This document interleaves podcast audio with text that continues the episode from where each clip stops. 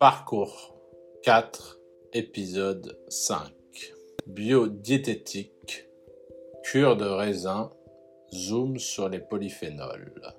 Les polyphénols représentent des milliers de composés présents chez les végétaux, notamment dans les fruits et les légumes. Ces micronutriments possèdent des propriétés antioxydantes très efficaces. Ils appartiennent à plusieurs familles que l'on peut classer sommairement en flavonoïdes et non flavonoïdes. Les flavonoïdes. Les flavonols, campérférol et quercétine, dont les mûres, les fraises, les pommes, les oignons, les brocolis, les capres, sont très riches. Les anthocyanidol, qui comprennent de nombreux polyphénols, particulièrement présents dans les fruits rouges et les baies comme la framboise, la fraise, la canneberge, le cassis, la myrtille, la grenade, les raisins, le vin rouge et une fleur à infusion, l'hibiscus. Les flavanols, catéchine et son dérivé EGCG, épigalosatéchine, galate, concentrés dans le thé vert. Les flavanones, naringénine et naringine, très présents dans les agrumes. Les non-flavonoïdes. Les acides phénols, l'acide chlorogénique, abondant dans le café, les artichauts et les endives crues, la graine de tournesol et l'acide élagique, présent dans la noix et la grenade. Les stilbénoïdes, resveratrol présent principalement dans les raisins, le vin et le chocolat.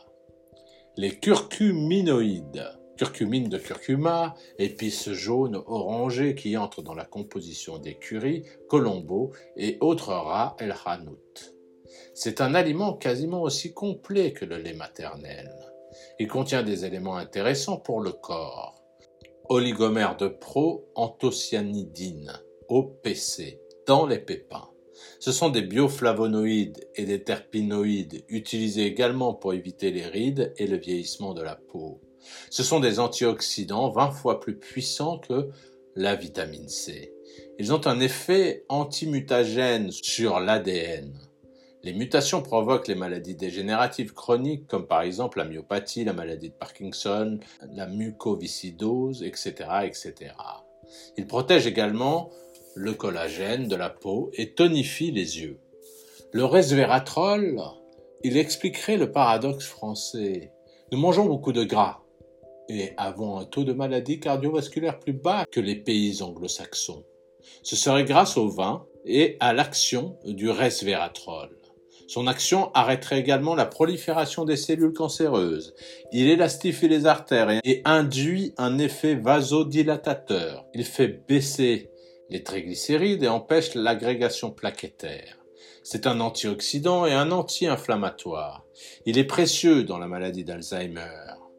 Une étude de l'Université de Bordeaux sur 4000 personnes montre une réduction de 75% des risques d'atteinte en consommant du vin et du raisin. Il diminue les risques d'ostéoporose et de dépression chez la femme à la ménopause. Comment faire la cure? Plus de repas. On mange du raisin quand on a faim aux heures où le corps le demande. Plus de quatre fois par jour si envie, mais sans dépasser 3 kg de raisin par jour. La moyenne observée est de 1 à 2,5 kg. Pour une première fois, commencez sur une semaine. La cure se fait à l'automne, à la saison du raisin. Commencez assez tôt pour ne pas avoir froid. Il faut choisir du raisin bien mûr. Le raisin noir contient de l'onéocyanine et constipe donc plus que le blanc. Consommer du raisin bio, 85% des raisins non bio contiennent plus de 5 pesticides. Parole d'expert, la cure de raisin, zoom sur les polyphénols, Sandrine Lefoy.